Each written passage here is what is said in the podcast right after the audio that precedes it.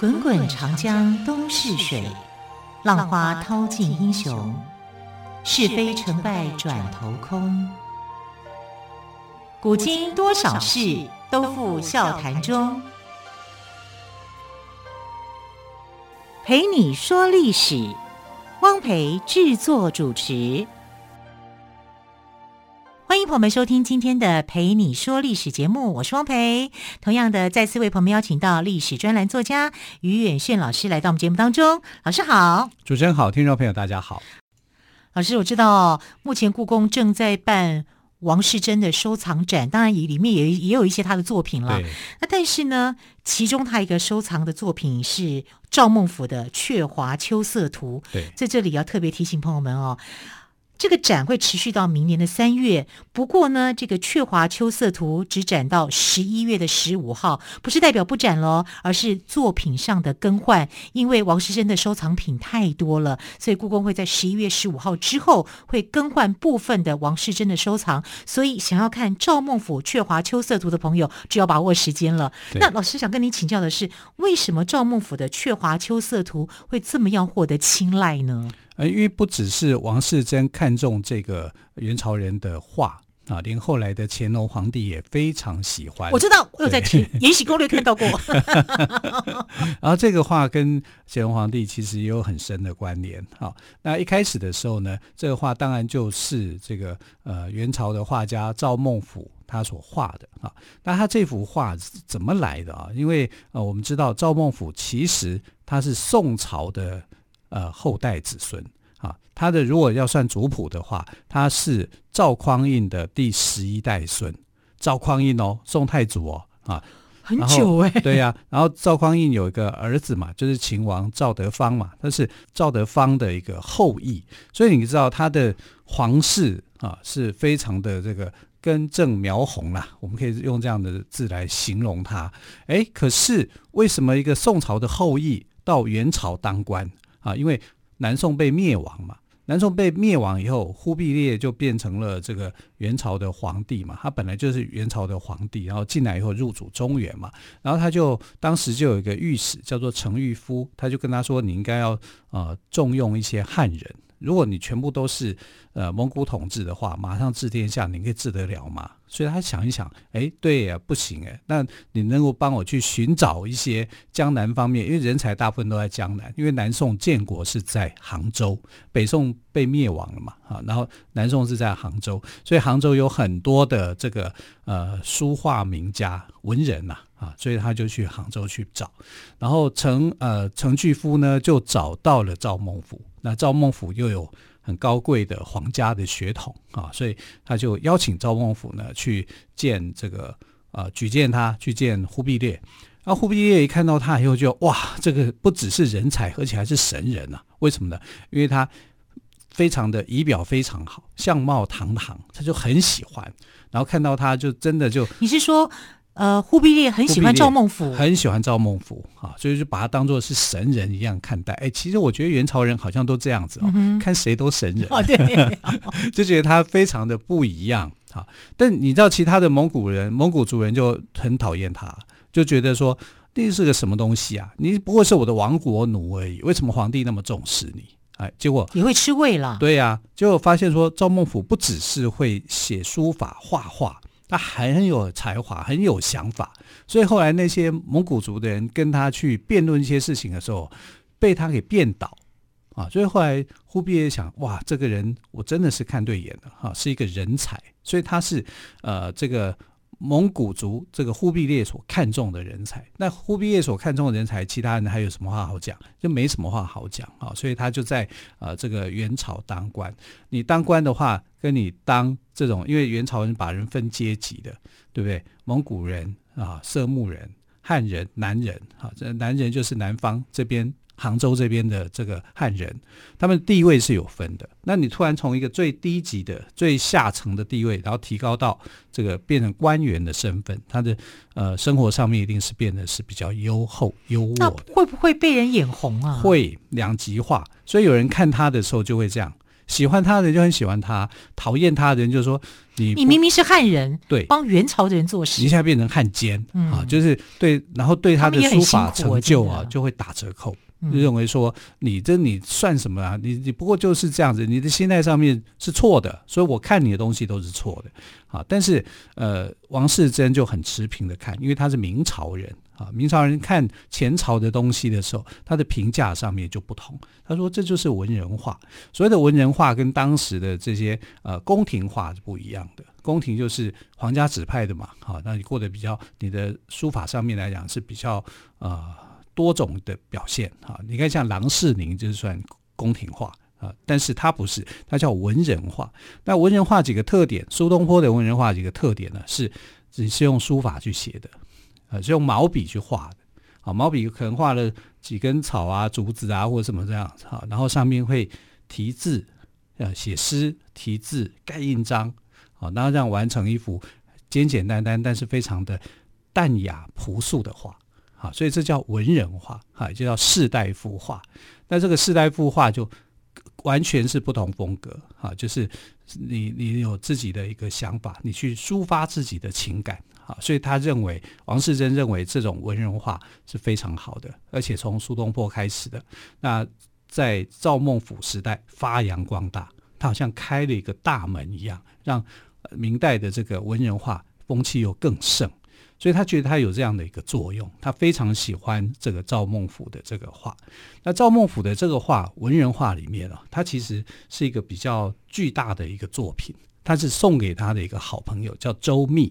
那周密是谁呢？周密其实是呃北宋的南宋的官员，后来南宋被灭亡以后，他就不想当官了啊，就是人家要要他出去当官，他都不要啊，他就有那种、呃，我们讲的遗臣的那种概念。啊，那他以前就跟他在杭州一起生活嘛，他很尊敬他，因为他年纪比他大大二十岁，所以他就尊敬他，给他一个绰，他有一个很尊敬的绰号叫德翁。好，所以我们看到赵孟頫所写的德翁先生，德翁指的就是他的这个好友啊，忘年的好友叫周密。那周密呢是山东人。哎，奇怪，可是他都是在杭州，为什么？因为山东算是他的祖籍，他们家后来这个战乱以后，就一直在杭州啊、吴兴啊这边去发展。所以虽然他是山东人，他从来没去过山东，那个济南长什么样他也不知道。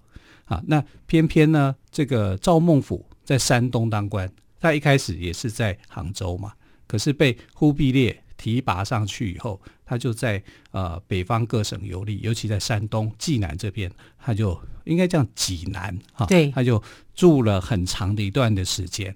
所以后来他被排挤了，哈，就是赵孟頫被排挤以后呢，他就想说，那我被排挤，那我不要当官可以吧？我就回杭州去啊。所以他回杭州，然后就在杭州啊、吴兴啊、嘉兴啊这一带去游历。然后就跟他的老朋友就周密就见了，他说：“周密，你是山东济南人，可是你去过济南吗？没有，我没去过。说那这样好了，我把这个济南的风光画给你看。所以他就这个《鹊华秋色图》，就是山东济南的两座山。”对，一个是雀山，啊、一个是华山。对对对，华山论剑。论剑，对。我一直很想问赵孟頫，你有没有看到东邪西毒、南帝北丐、中神通？开开玩笑，怎么碰？怎么碰得到？对呀、啊，啊，那雀山跟华山啊是怎么一回事呢？那就是在济南的城郊外，哈、啊，黄河两岸的那个两边的两座山，但这两座山其实都不高。华山其实很高啊，呃，西岳华山嘛，对啊，我如果没记错，嗯、但是。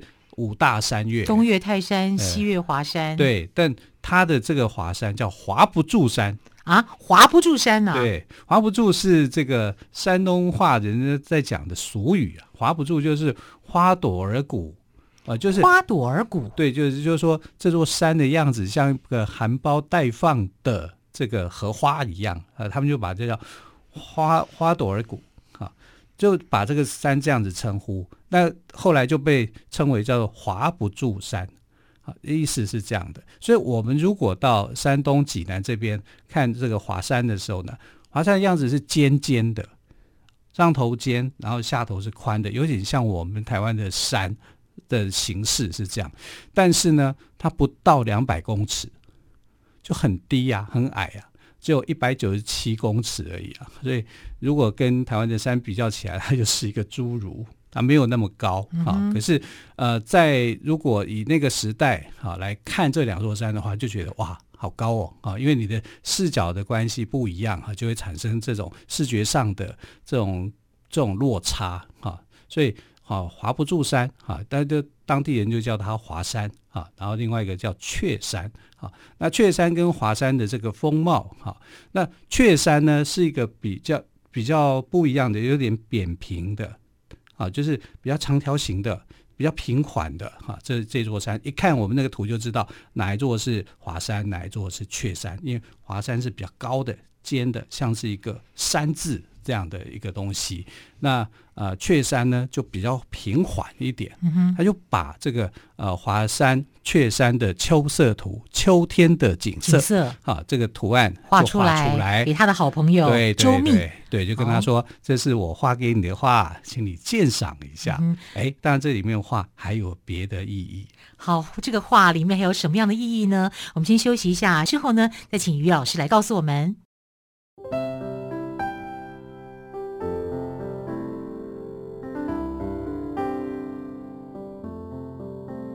听见台北的声音，拥有颗热情的心，有爱与梦想的电台，台北广播 FM 九三点一。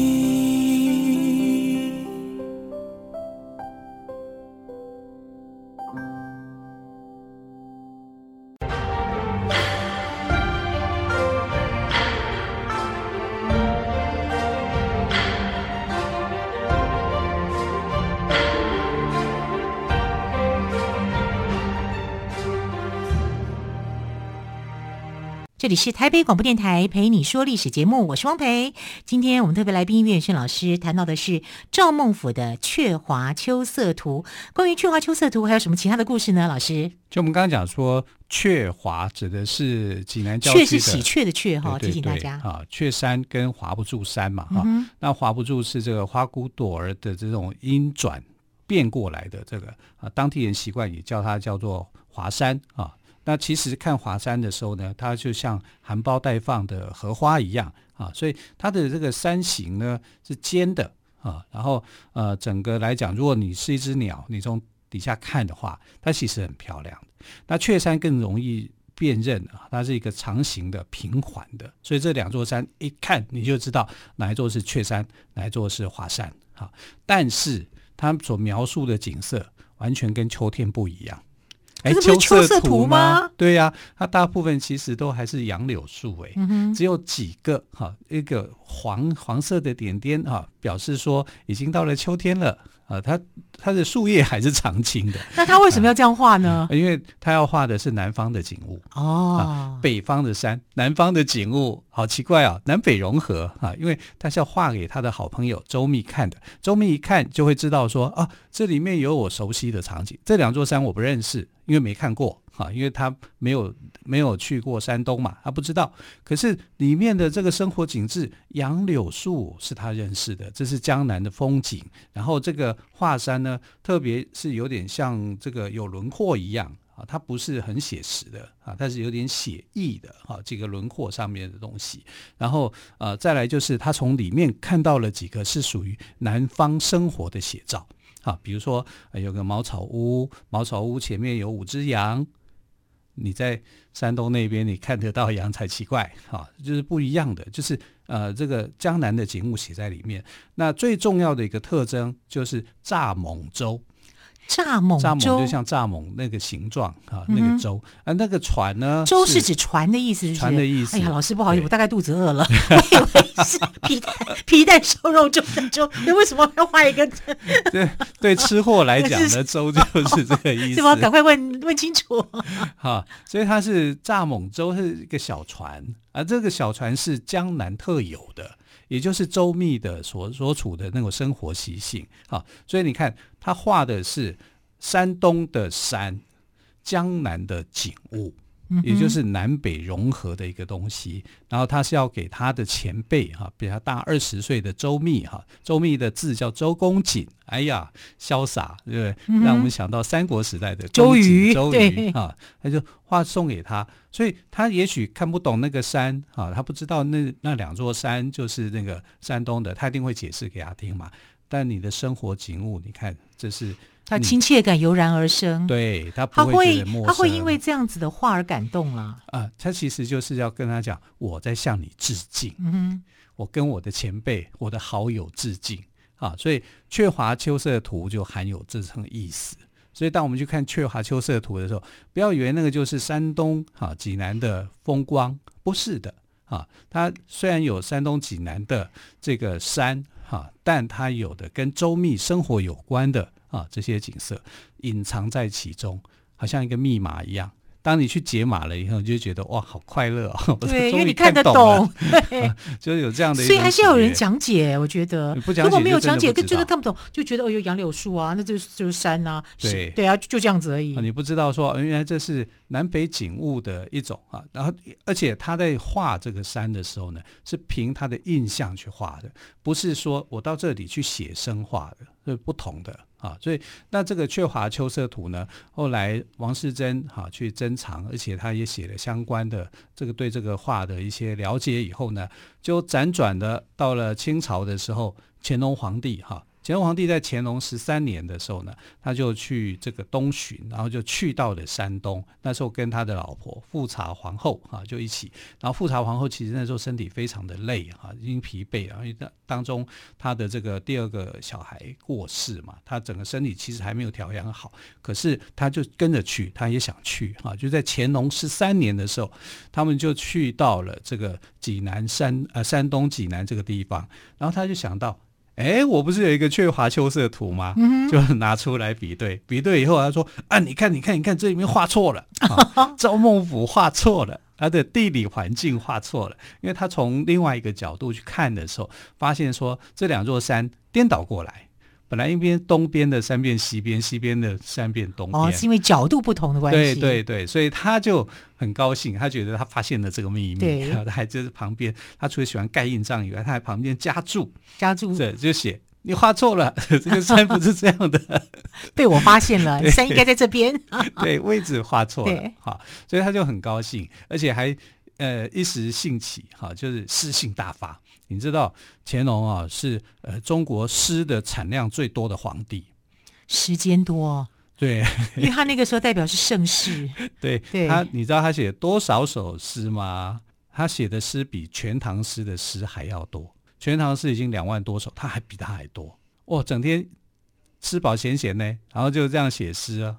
他为了这个《阙阙华秋色图》，也可以写了十几首的诗。他得感谢他的先人啊，帮他打下了稳固的江山呢、啊。对呀、啊，他才能够这么的悠游自在。但是他写的诗都不好啊，说真的，佳作不多。没关系，我们留给大家来写。对。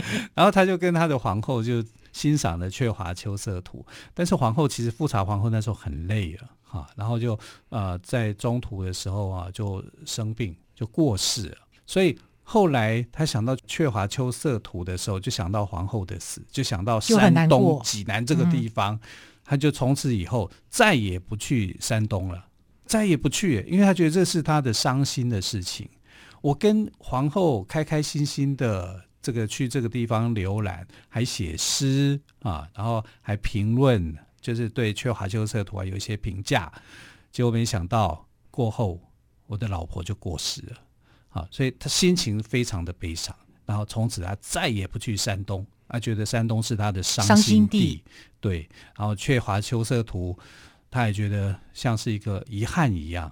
啊，所以我们看到《却华秋色图》呢，从元代啊到明朝王世贞的鉴赏，到乾隆皇帝的丧妻之痛。你都可以看到跟《阙华秋色图》是有所关联的。当我们把这个时间点从元朝串起到清朝，到现在，我们可以在故宫去欣赏的时候，你看这幅画就承载了多少的这种记忆。嗯、所以，我们看到呃一些所谓的文物的时候，其实它不是在告诉我们它是什么样子，它为什么会这样子，它就在告诉我们背后的故事，背后的故事承载的。你除了有历史、有时间以外，它还有一些故事在啊，所以它这个就是代表着一个文化的精髓。